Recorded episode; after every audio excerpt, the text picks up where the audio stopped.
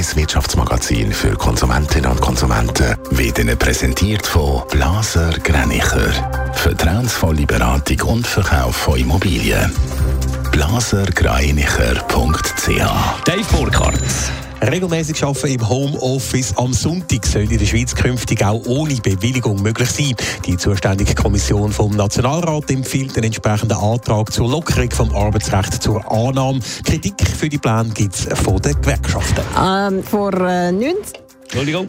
Der SBB bestellt beim Thurgau Zugbauer Stadler neue Giruno-Züge. Die fünf Züge sollen ab 2026 insbesondere auf der Gotthardstrecke zum Einsatz kommen. So soll das Bahnangebot zwischen der Schweiz und Italien ausgebaut werden. Laut SBB-Mitteilung belaufen sich die Kosten für die Anschaffung der neuen Züge auf 170 Millionen Franken.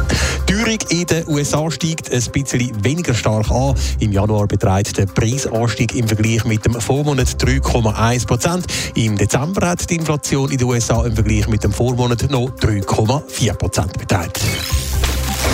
Wir erinnern uns alle zusammen bestens. Plötzlich sind sie in allen Regalen in den Läden und an jeder Party gewesen, die schwarzen Bierbüchsen von der Kopfabbrauerei aus Winterthur. Aber so schnell wie der Aufstieg gekommen ist, so rasch kommen jetzt so Alarmsignale. Dave Burkhardt, Brauerei, hat finanzielle Probleme.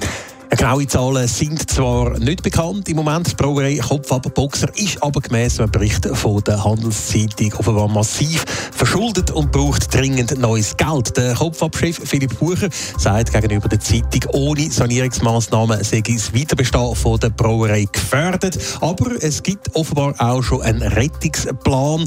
Die rund 90-köpfige Belegschaft in den beiden Brauereien Kopfab Winterthur und Boxer zu Yverdon sei über diese Pläne dann auch schon informiert worden. Und bei diesem Rettungsplan kommt eine andere Brauerei ins Spiel. Genau, und zwar ist das offenbar der Appenzeller Bierbrauer Locher, der unter anderem für sein Bier Quellfrisch relativ gut bekannt ist.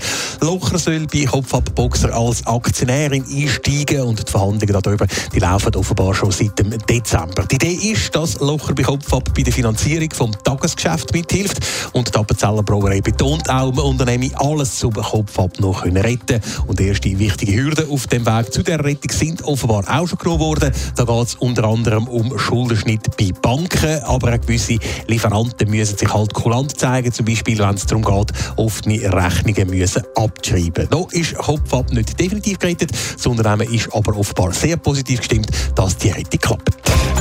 Netto, das Radio 1 Wirtschaftsmagazin für Konsumentinnen und Konsumenten.